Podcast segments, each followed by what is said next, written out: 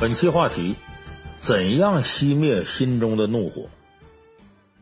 网上有那么一段对话呀，想必大家都很熟悉。那两个东北人之间对话，你瞅啥？瞅你咋地？你再瞅一个试试。那结果是什么呢？俩人就打起来了。很多人拿这个呀当做一个笑话来说，东北人呢脾气暴躁，性如烈火啊，因为不值当点小事，你说随便就说这么两句就能动起手来。你看着这个是有点夸张，这例子，其实大家想想，何止东北人这样？我们每个人在生活当中有没有过这样的事儿？为了一点不值当的小事儿，鸡毛蒜皮点事儿，一下这火腾就上去了，然后就没控住自个儿，呃，或者是爆吵一架，或者是大打出手，甚至造成了一些非常不必要的悲剧后果。所以这个事儿啊，我想对于我们现在很多朋友，尤其是年轻人。恐怕这种事情发生应该不是偶然的，甚至不是一回两回。那为什么会出现这个情况呢？主要是因为我们现在这个社会啊，年轻人啊背负着很大的压力。其实也不光年轻人，你包括一些中老年人啊，为子女担心呐，为养家糊口啊费劲呐。那年轻人就更是了，呃，考学的压力，呃，大学毕业应付就业的压力，然后上班工作的时候环境完全和以前不一样了，面临一些复杂的人事关系。所以人这时候有压力啊，他精神上这弦就绷得很紧，而这时候个人情绪啊，就像那导火索似的，碰到这绷紧的弦，啪就可能着了，哎，就可能呢怒发冲冠。所以说呢，这个怒火呀，对于我们每个人来说呀，你都得想法让它灭了，因为它要不灭呀，就可能给你酿成很大的祸事。你别说是咱们这普通人，你就说一些了不起的人物。咱比方说虎门销烟的林则徐，说他在这个屋里边呃搁的座右铭是什么呢？有人说吗？他不是说呃有容乃大，无欲则刚吗？那只是其中一个，他还有一个两个字的座右铭搁在这个办公室里边，叫什么？制怒，就是要控制自己愤怒的情绪，避免自己一时冲动做出不恰当的决策。所以你看，连大人物他同样要面临这问题。所以今天呢，咱们这期四大名著轻松课呢，给大伙说说怎么样熄灭心中的怒火，让自己做一个理性的人，让自己不再冲动，不再因为冲动给自己带来太多的负面的影响。那么我们说这个心里头有气儿，你才会发怒。那么很多人发怒呢，说我控制不了自个儿，因为这口气我得出，我憋着难受。所以，咱首先给大伙说说，你心里头有气儿啊，能不能憋住？能不能忍？很多人说，那咱要把这口气忍下来，咱是不是就没这些事儿了呢？你看，咱们原来有句话吗？叫“忍一时，风平浪静；让一步，海阔天空。”有人说，你看这不就是吗？忍一时，让一步，这事儿就过去了。与人方便，与己方便吗？其实我告诉大家，你注意这个词儿，忍一时，让一步。你让那一步啊，很小，才一步；你忍那个时间很短，才一时。所以这里头两个关键词儿，一时一步，说明什么呢？你只是能暂时的控制住局面，你只是暂时的把这股火憋在心里，并不代表啊这事儿就过去了。而且你这么一忍再忍呐，早晚要出事儿。就你没有消解这火，这火还积攒着呢。就好像是大海上啊，你看着风平浪静，如果它要是挺长时间一点风浪都没有，接下来我告诉你，十有八九这飓风台风就要来了。就像你一直往后退退退，退到悬崖边上了，你还怎么退？你再往下退，直接就摔下去了，就粉身碎骨了。所以说，这个忍不是解决这个问题最好的办法，你忍只能忍一时。负面情绪攒到一定程度，面临爆发的时候，你憋都憋不住了。而且这时候一爆发就是个大的，它的危害会更大。所以心里的怒火，你不能完全靠忍来解决。我们在四大名著里边可以找到这样鲜活的例子。你比方说《水浒》里头那豹子头林冲，他这辈子其实啊就毁在这个忍字上。你咱们熟读《水浒》的朋友都知道，说林冲是怎么上梁山的。林教头风雪山神庙，他怎么跑到山神庙那去了呢？那是发配到沧州。他为什么发配到沧州呢？是被高俅给陷害的。为什么被高俅陷害了呢？因为高俅他干儿子要害他。为什么高俅干儿子要害林冲呢？高俅他干儿子看上了林娘子，看上了林冲的媳妇儿，所以他为了得到林冲的媳妇儿呢，想方设法迫害林冲，这才有后边雪夜上梁山。所以你看，什么陆谦呐、高俅啊这些的陷害，主要是从高俅的干儿子看上林冲媳妇开始的。但是这个事情呢，如果林冲一开始就能够有效的爆发一次，解决一下，而不是一忍再忍，可能后边很多问题啊就不会出现。你看，咱们说啊，高衙内他头一次调戏林娘子，在大街上看着林娘子，哎呀，小娘子长得漂亮，上前呢就就就不规矩了，正好让林冲啊给看见了。中国古时候啊，男的有两大仇。一个叫杀父之仇，一个叫夺妻之恨。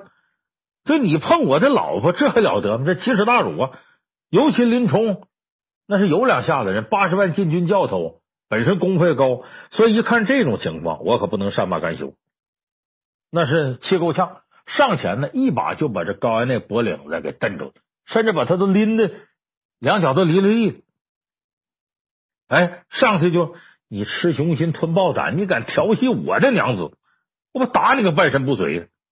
可是仔细一看呢，骂完了之后，发现这人他认识，虽然不太熟吧。高衙内就高俅的干儿子，他这时候脑袋一想啊，高俅高太尉是我林冲的顶头上司，我要把他这干儿子打出好歹来了，那我这仕途不就完了吗？我惹不起呀！他一想到这个呀，脸色就缓和下来，这手就软了，把这高安内就放下了。这高安内一开始也害怕，我的妈呀！八十万禁军枪棒教头，这这这这比那罐子还大拳头，这一拳头打我，我不完蛋了吗？他这也害怕，可可是一看呢，林冲手软了，他心里有底儿了。哈哈，原来你也怕我呀！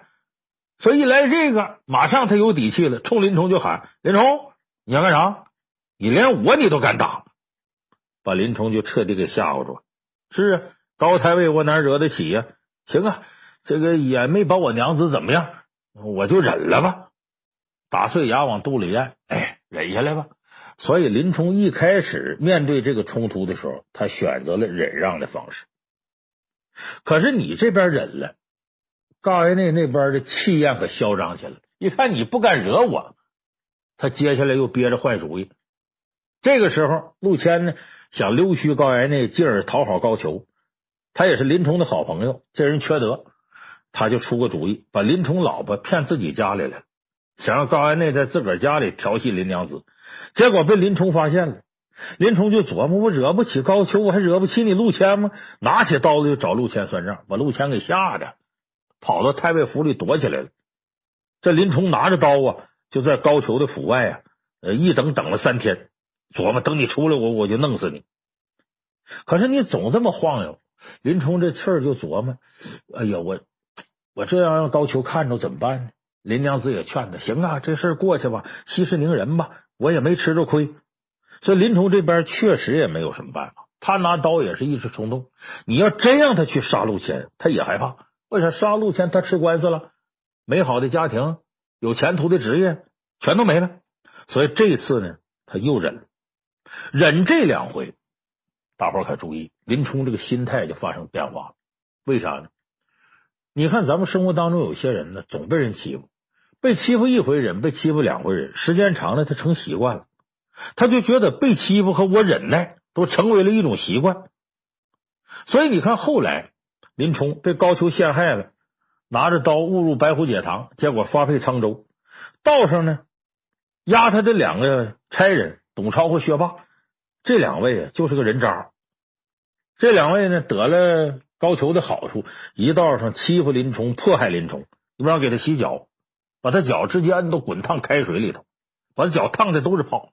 这个疼还不算，专门给他找一双啊粗麻编的那那鞋给他穿。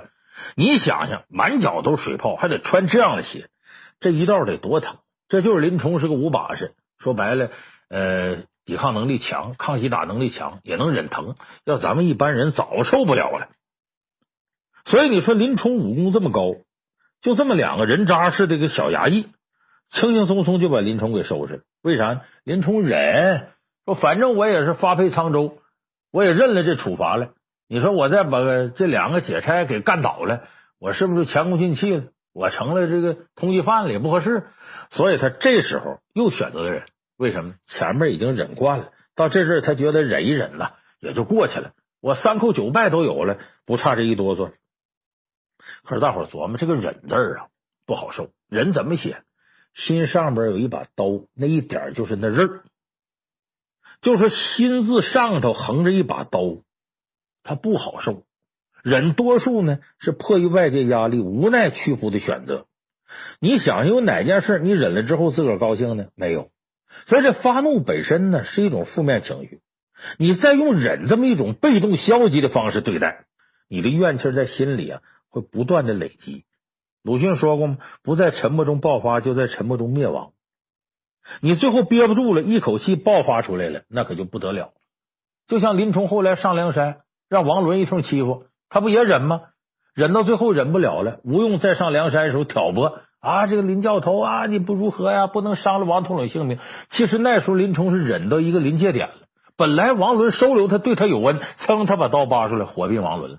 为啥？就忍到一定程度，他实在忍不了了，脑袋一热，也就不管不顾了。所以说，这个是一种忍的后果，就最终造成更大的爆发，更大的祸事。第二种忍是什么呢？忍来忍去啊，没忍出别的，把自个儿憋出出病来。你包括林冲后来上梁山。听自己个哥哥，听宋公明的话，也是一忍再忍。忍在哪儿呢？这两败潼关、三破高俅的时候，把高俅都抓上梁山了。这林冲就想报仇，宋江一拦着，他也没法报仇。最后林冲一憋屈，你书里写的什么呢？中风瘫痪了，一直到病死。电视剧里边也有，林冲一看杀不了高俅，面对着哥哥还得忍，一口血喷上来死了。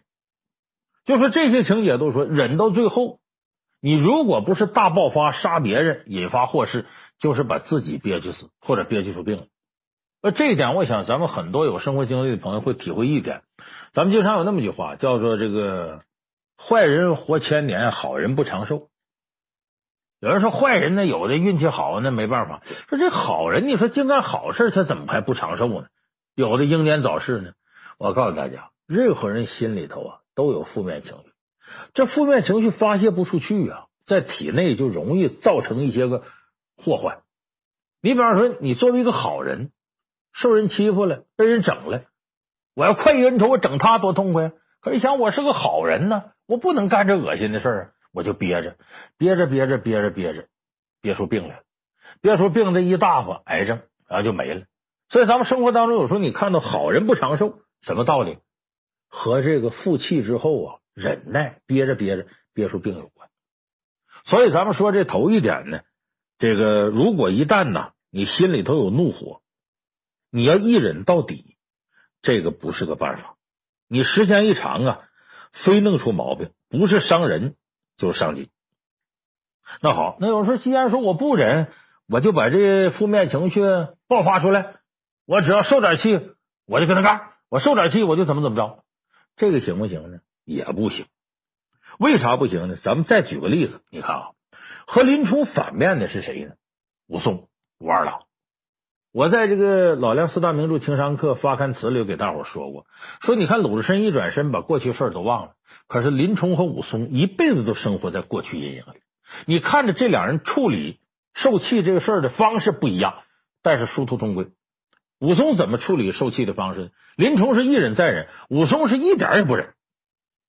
就是我只要受气了，我必须得发泄；我只要不爽了，我马上就得起来，呃，挥拳头或者拔刀。这个结果造成什么呢？自己越来越暴躁，越来越相信武力。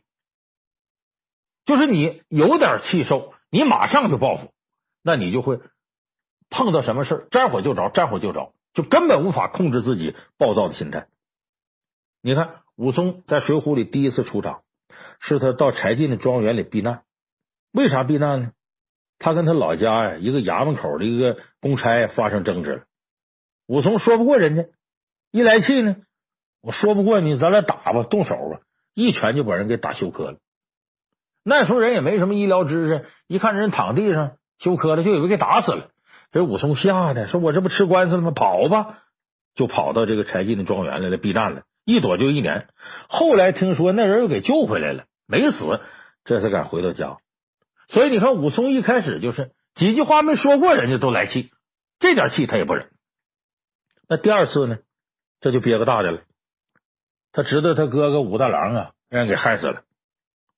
他回来本来呢，他是都头，他想先到衙门告西门庆，发现根本告不动。说这个事儿呢，你那边你找人了，我得搜集证据，又找到何九叔啊，找到运哥这些人，一调查脉络清晰了，但是调查取证是非常困难。所以这时候一想，我堂堂一个都头，景阳冈打虎英雄，我哥哥人这么害死了，一来气，他忍不了了，干脆吧，我自个儿动手了。把这王婆、潘金莲都给杀了，然后提着这人头奔狮子楼，这才有动杀西门庆，最后把西门庆也给杀了。所以你看，武松这个时候觉得走法律途径不行了，我呀，我哥不能白死，我干脆我把这些人都干了吧。所以你这个甭管说他这个事情合理性到底有多少，他这一次也根本没有忍。这个你看起来说武松不忍也对呀，那这自己哥哥死了能善罢甘休吗？但咱们就事论事说，就是武松任何受气的事在他这都不行，他都得要动手，而且这一次的暴力程度远远比当初一拳把人打休克了要厉害多，连杀三命，而且是把这个王婆潘金莲，尤其把潘金莲给活剐了，就这个过程是很残忍的，就是这个时候他报复的手段是非常凶残的，这在客观上。助长了武松这种暴躁的心理。然后第三次，咱们说这时候呢，刺配孟州城，金眼标施恩呢，想用他呢夺回快活林，呃，才有武松醉打蒋门神。然后呢，呃，武松因为这个事儿啊被陷害，被市公安局局长张督监陷害啊，就后来把武松呢发配，弄到飞云浦这块儿时候呢，两个卸差就要杀武松。那这个时候，武松呢没惯着，武功高啊。把这差人给一通收拾，这回掉过头来，再回到孟州找张都监报仇。张都监张团练和这个蒋门神哥仨还以为武松已经死了呢，在张都监家里吃酒庆功。武松回来了，一看，好家伙，跟你深仇大恨，把这三位都给弄死了。弄死也就罢了，这时候武松啊，他这暴躁的心理都有点变态。挥起手中刀啊，都砍卷刃了，把张都监家里的上上下下十几口人都杀了，连厨子、马夫全给杀了。杀完了，还在墙上写“杀人者打虎武松也”。在他心里，杀几个人跟打老虎也差不多，你们都畜生。所以后来金圣叹批《水浒》的时候呢，在旁边批了几个字啊：“何其惨呢！”哎，意思是武松啊太狠了，下手太重了。所以你看。武松前后这三次，一次受气也都没忍，结果一次比一次剧烈。所以你看，一开始武松把人给打休克了，害怕了；到后边他就不是这样，杀人对他来说根本不是个事儿，不在乎。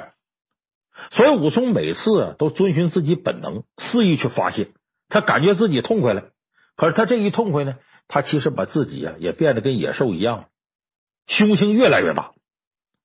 那说到这儿，有人说老梁，你说这啊，像林冲那样忍来忍去，哎，也容易惹事儿，还容易把自己憋出病来。那像武松这样呢，有火就发出来呢，到最后还越来越残忍，越来越暴力，越来越暴躁。那你说这个事儿受了气了，我们就没有更好的解决方式吗？有。今天咱们既然说了如何熄灭你心中的怒火，就要给大家在情商层面好好出个主意。那什么样的处理方式是正确的呢？咱们先分析一下，你受气之后产生愤怒这个情绪，这个情绪是怎么回事呢？是动物一种本能，一种保护自己的本能。这个动物自身受到威胁之后啊，做出的应激反应。你比方说，你那个侵犯了老虎的地盘了，老虎肯定要对你下手。你把你去捅马蜂窝，你把人房子都毁了，那马蜂肯定得蛰你。所以这个是动物保护自己的遗传基因决定的，因为你的行为威胁到它的生存。他为了保护自己生存空间，就得攻击你。可能这马蜂蛰完你，它也得死。但是这个时候，整个族群呢，却可以因为这种攻击行为活下来。所以，这种愤怒啊，它往往不经过大脑思考，是动物的一种本能存在的。就像兔子急了咬手，猫狗急了咬人，一个道理，这是基因决定的。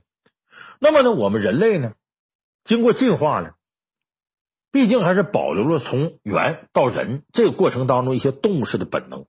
所以，就是你愤怒的时候，你跳出来，你客观想想是怎么着？是你动物本能在发挥作用。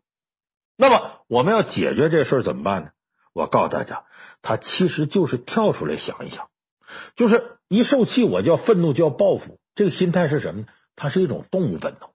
但是人毕竟是高级动物，我们在进化层面已经超出普通的动物了，所以这时候我作为一个人，我怎么能跟动物一样呢？你要想到这个。很多事就想明白了，就比方说你因为这事儿跟人吵了一架，打了一架。如果你回头冷静想一想，你说我这事儿干的啥事儿？就这么点事，你说跟人打一仗，我值得不值得？哎，这一瞬间就是你已经从自己身上跳出来了。但可惜的是呢，你这火没发泄完之前，你跳不出来，你还沉浸在动物式的报复当中。这个跳出来的过程，在戏剧上呢叫监离，就是这个角色呀。他突然跳出这个角色，以一个旁观者的身份对观众说：“啊，你看我演这个啊，这人怎么怎么样？”这个很多学过表演的朋友都知道，监离是布莱希特体系一个非常重要的名词。就我演这角色，仿佛我从角色里跳出来，在评价我演这个角色。这是表演过程当中跟观众互动的一个很高级的一种形式。那么，我们要用这种方式，你再想想，那不就是？真出现这个事儿，你跳出来之后一想，我怎么跟个动物似的呢？我怎么把这动物本能拿出来了？那我这进化成人还有什么意义？你要能想到这个，你跳出来了，那你就会对自己的行为啊，能够产生一种很大的反省和检讨。说白了，这是什么呢？就是你把自己当成别人，你别当做自己。就如果你自己这事儿是别人的事儿，你看着你会有什么感觉？旁观者清，你马上就能清醒认识到自己的不对。咱们看朱时茂、陈佩斯那小品，主角配角里边不就有吗？他俩之间互换，呃，陈佩斯演这个正面角色，朱时茂演反面角色。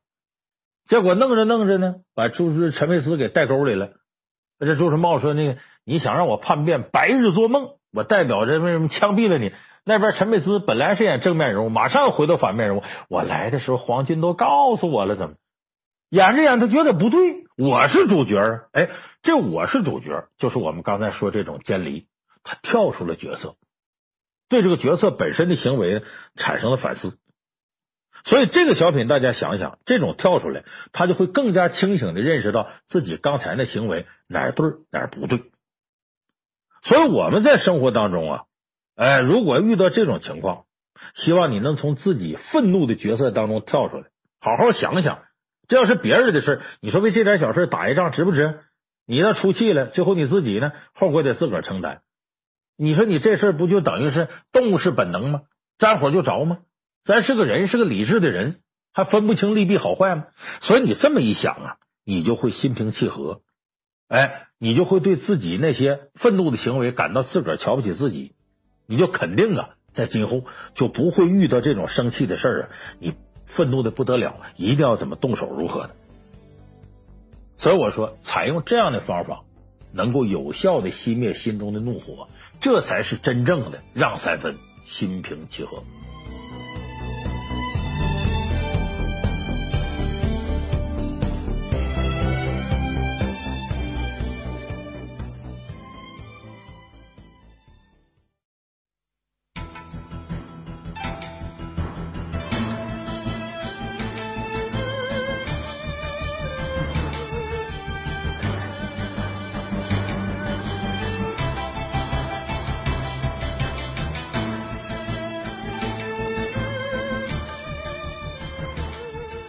本期话题：破解老司机的套路。有这么两句话呀，我想大家平时都应该听身边人说过。一句是“我这可不是针对你啊”，还有一句是呢，呃，有些话我不知道该说还是不该说。你看这两句话呢，表面上是说话的人呢顾及到你的脸面和情绪了，可是你仔细一琢磨呀，就会发现问题。什么问题呢？你明明是在针对我，然后还想把自个儿给摘出去，说不知道该不该说。既然不知道，你为什么最后还要说出来呢？就我们听到这类话之后啊，你都明白对方的意图，可是呢，人家事先打好招呼了，已经站在情理的制高点上了。我不是针对你啊，呃，有话不是该说不该说。你看，如果你再计较，那就你有问题。你不谦虚不虚心，你不大度，心眼太小。像这种利用一些技巧或者是计策来让别人妥协的方式，在我们生活当中还有很多。所以网上呢，管这叫什么呢？叫套路。那么熟练的使用这些套路的，我们往往说的是老司机。其实我告诉大家，老司机和套路这俩词儿，我本人是很反感的。我觉得这不是什么好事儿。很多人认为啊，套路是情商高的表现，这是完全错误的。为什么呢？套路表面上啊，好像跟情商挺相似，呃，能够帮助我们在这个人际交往当中啊，占据有利的地位。可是套路有一个非常关键的问题，就是套路根本不走心，他根本不会照顾被套路人的感情，甚至有可能呢，做出伤害别人的事儿。所以你看，现在网上对套路这个评语都什么呢？说城里套路深，我要回农村，少一点套路，多一点真诚。一入套路深似海，从此节操是路人。那这些话说明什么问题？说明套路这个词儿啊，真的不是一个好词儿。很多人对这种使套路的行为、使套路的老司机会越来越反感。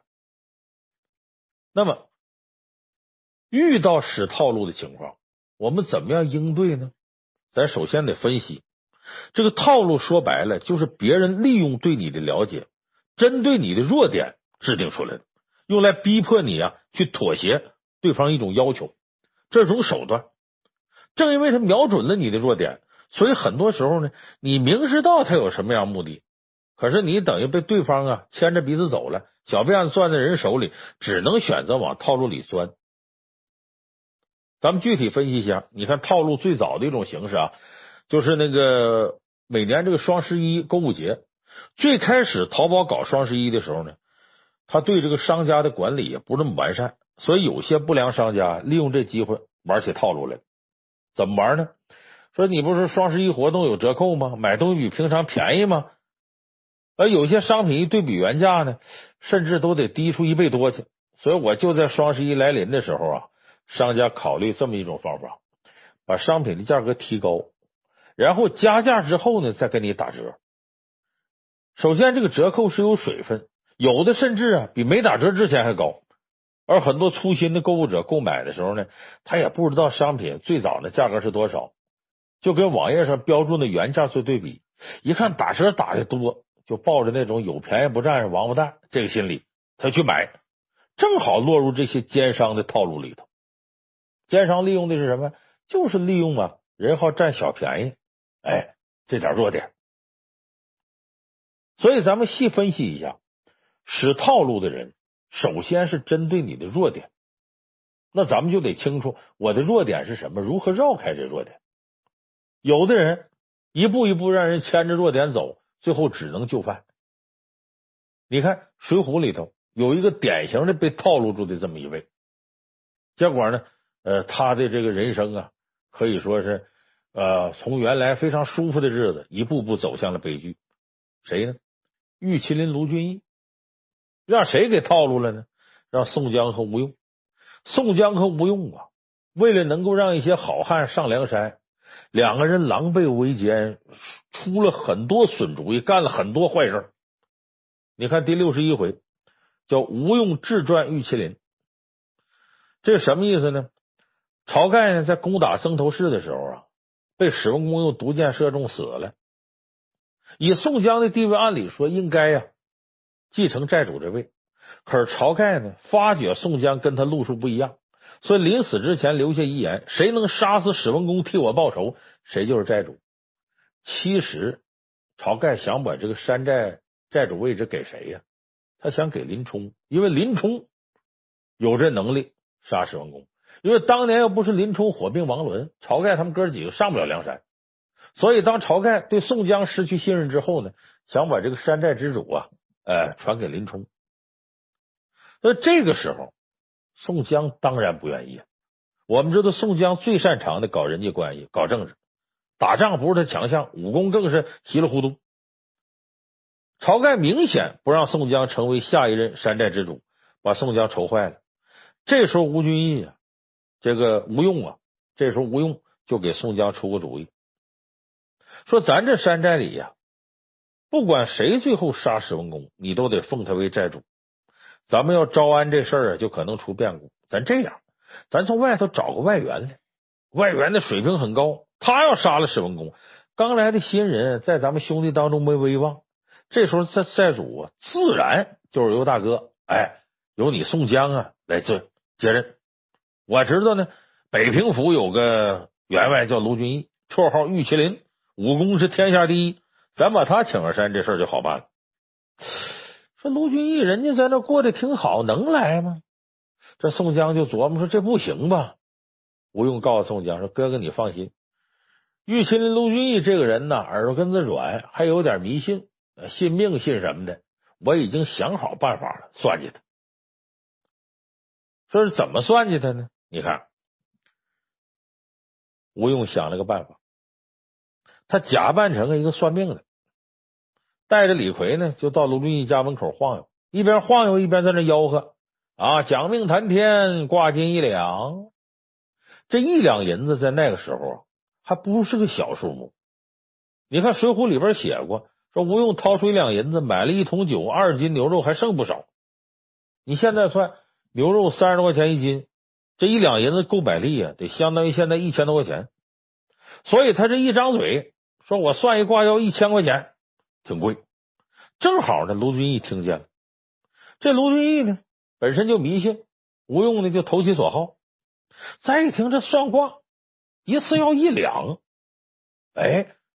这卢俊义还好奇，多大水平敢要一两啊？来吧，把吴用叫进来吧，你给我算算。吴用假扮这算卦老道啊，装模作样给他算半天，说坏了，你呀这几天呢就要有血光之灾，你得出去躲去。卢俊一听完乐了，你吓唬我的吧？我也不得罪人，而且我这个谁有困难，我仗义疏财帮忙，我哪来血光之灾？你净瞎说。吴用也不跟他争。扭头就走，一边走还一边叹气。哎呀，天底下人呐，就愿意听好话，讳疾忌医。你既然不信我呀，我也不收你银子了，我走吧。他玩这个欲擒故纵，这卢俊义耳朵根子软，马上就有点慌了。哟，看来是真有本事，看来我真有这血光之灾，赶紧把吴用请回来。哎，先生，你告诉我怎么破？吴用就告诉他：你呀，往东南方一千里之外。你出去就可以躲避灾祸。那东南方一千里之外是哪儿啊？就是水泊梁山的。我呢，再给你写首诗，哎，我提在你家墙上。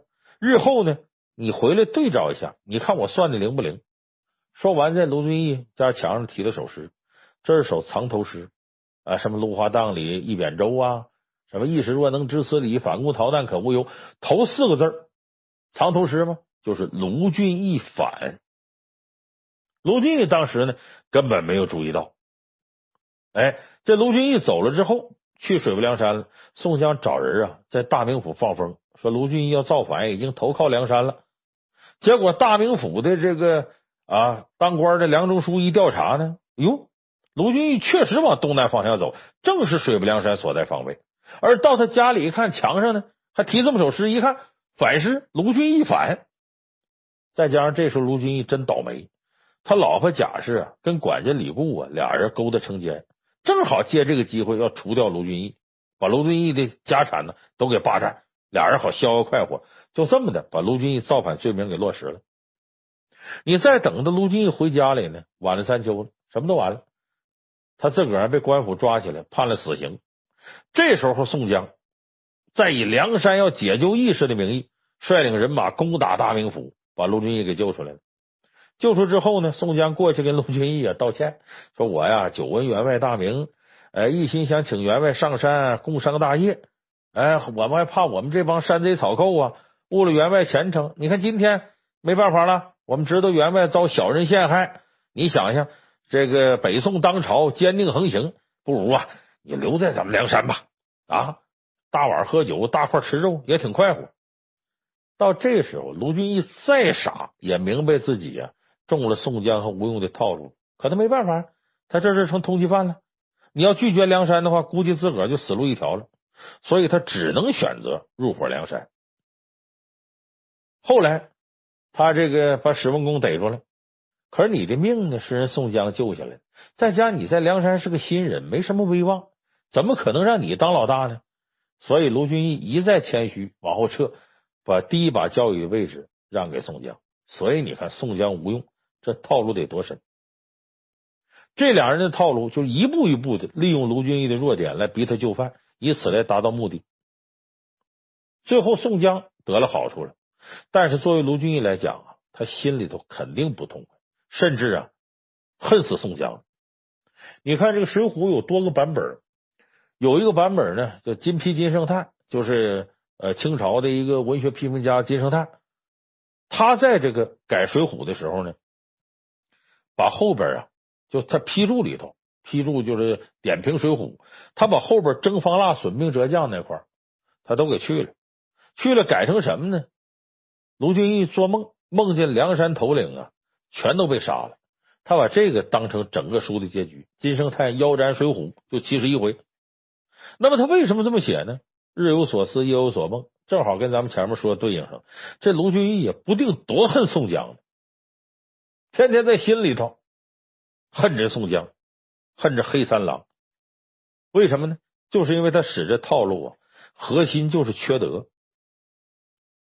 那么套路本身确实有非常强烈的这种道德负罪感。那么我们在遇到使套路的人对我们使套路的时候，我们应该怎么样防备呢？怎么样应对呢？所以，咱们现在进入这期节目的核心，我们怎么样化解这些缺德的老司机的缺德套路？几个办法。第一个办法，不按照对方的套路出牌。我们说了，用套路的人多数啊，他不走心，其实他不是真正的情商。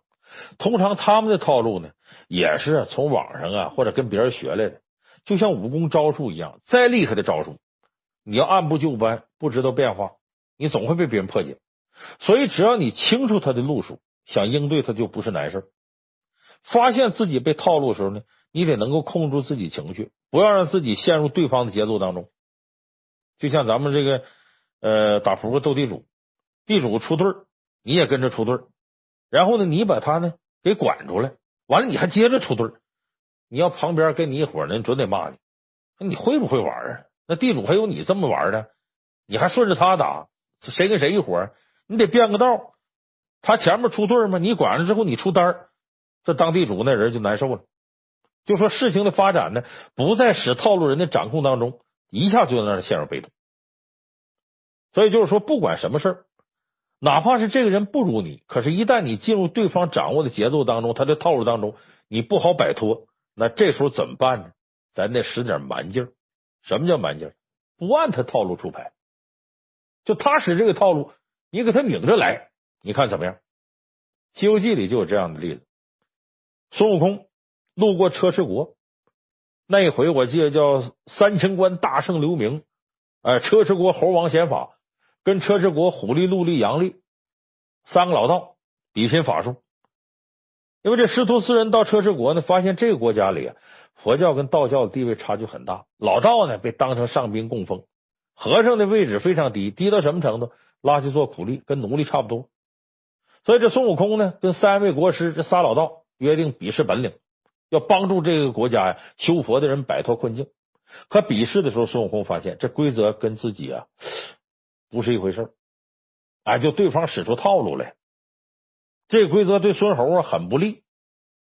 你看，有人说这个规则再不利，孙猴能耐大呀？那不是，这规则太重要了。这三位国师呢，论能力肯定比不上孙悟空，但人家有人家套路。比方说，咱比什么呢？呼风唤雨、隔空猜物，比这些东西，这是人家强项。你比方说，隔空猜物，隔着门板猜里边东西，孙悟空虽然是火眼金睛，只能识破幻术和真妖精、假妖精，可是这透视的功能他没有，这不是他的强项。所以孙悟空认识到这个问题呢，说我在这几个项目上跟你干的，我就让你套路了。那怎么弄呢？我不按套路出牌。比方说，虎力大仙跟他斗呼风唤雨，虎力大仙是按照正规的老道那些途径，向神仙祷告、请示下雨。这时候孙悟空玩什么呢？真魂出窍，走后门找龙王。哎，他让你下雨，你别让下啊！雷公电母也得听我的。你看他走后门，一下子就把虎力给干败了。他跟阳力大仙比呢，隔空猜物。哎，你不猜里头是个桃吗？猜对了，我变个小虫进里头啊，把桃吃了。我猜是个桃核。你猜这里头有个小老道，我变成你模样进去。来，师傅给你剃头，把老道变成和尚。这种。不按套路出牌，直接破了对方的法术，导致这三位国师自食其果。所以你表面上看上去呢，这些套路好像是百试百灵，无从下手。可是你不按他既定的套路出牌，你就发现他那些套路也就那么回事。这就俗话说的，就兵来将挡，水来土屯。我们只要把节奏把握在自己手里就好。当然了，不按套路出牌呢，也是见招拆招的方法，属于你在防守。在应对上呢，显得有点被动。有的时候啊，面对这种套路，咱要选择主动出击。什么叫主动出击？大家记不记得二零一四年春晚，开心麻花呢？沈腾、马丽主演个小品叫《服不服》，就讲主人公郝建呢，发现老太太呢想使套路碰瓷儿，他反过来呀再套路老太太一把。而郝建呢，坐在路上呢，呃，看见一个老太太摔倒了，他本来呢好心呢上去要扶着老太太。可把老太太扶起之后，这老太太认定这郝建给他撞的。这郝建好说歹说，东郭先生和狼啊，农夫和蛇呀、李东梅和狗啊都搬出来。老太太根本不听，认定就是郝建撞他的。这郝建一看，你这是要碰瓷儿啊，说不清了。他灵机一动呢，自己吧唧一下躺地上。因为在这个事之前呢，郝建正好发生一起交通事故，身上也弄得青一块紫一块的，而老太太身上干干净净的。这个时候正好民警赶到。把现场情景啊都看着了，这现场的所有证据处处指向老太太把郝建给撞了。老太太想给自己辩护，郝建 特别有意思，就把刚才老太太对他说那套词儿、那套路重复一遍。你比方大家还记得吧？郝建说：“我都这样了，你还跟我较那三米两米的真儿有意义吗？”结果这老太太给急的，在那喊呢：“他说的都是我的词儿啊！”你看。让这碰瓷儿的真正体会到一句被别人碰瓷儿的感受，就使套路的反过来被套住了。你看这场景多有意思！所以，当你能够很从容的去应对，并且识破别人对你使的这些套路的时候，你不妨再利用对方的弱点反套路回去，主动出击，给这些投机分子一个教训，让他们也尝尝被套路的滋味是什么。所以，咱们说进攻就是最好的防守。你看，最近几年这个电信诈骗呢比较猖獗，很多人上当了。这里边有这么一个例子，这是这个警察在剖析案例时候说的，说很多人呢在被套路的时候呢，应该想到如何的反击。这个反击也有一些很有意思的例子。你看网上流传那么一段视频，这是呃，据说警方发到网上的，说一个女大学生呢，不仅没钻入对方设计好的套路，反过来把骗子给耍了。这骗子呢，假装是这个女学生的老师，给她发短信说：“你到办公室来一趟。”结果这女学生开始呢，将信将疑时候呢，这短信又来了，说我有事你你帮我忙，说让这女学生啊帮他给领导送礼，先让这女学生给垫四万块钱，就是老师向学生借钱。其实，但是这骗子呢是假冒老师。这女学生看完短信之后啊，她马上意识到这是电信诈骗。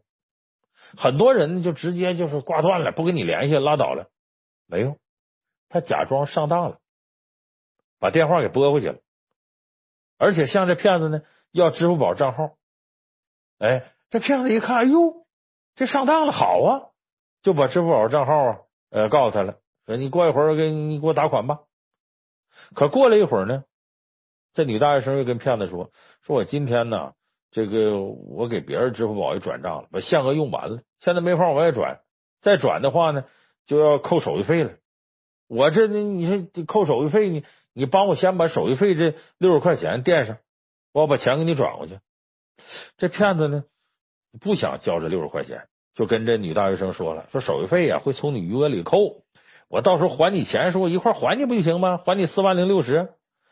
可是这女学生呢，非常机智的回答说，说我刚才问那个支付宝的客服了，他说必须要先交手续费才能转账。这时候骗子呀也怀疑，但是一想呢，马上四万块钱就到手了，舍不得孩子套不住狼，这四四万块钱，你说跟六十块钱。哪头轻哪头沉，就这么的，就给这女大学生转六十块钱过去。转过去之后，嘿，这女大学生又给打电话，六十我收到了，客服说不够，你还得给我转一百二。这时候骗子才意识到，这女大学生把他骗了。哎呦，这骗子气的，你干嘛？在电话里就直接指责女大学生：“你怎么能骗我呢？你怎么不按套路出牌呢？你这个骗子，我要报警！”骗子还要报警，跟警察说他被骗了。你说这多有意思！当然，这骗子只要不是十足的傻子，绝不可能去报警。所以你看，咱们这种情况出现的时候，主动出击是很有效的。所以说呀，就是在应对套路这个问题啊，你的情商提高了，哎，在自己被套路的时候，才能够很好的控制自己情绪，不轻易的被别人所影响，这样你就能让自己立于不败之地。所谓无招胜有招。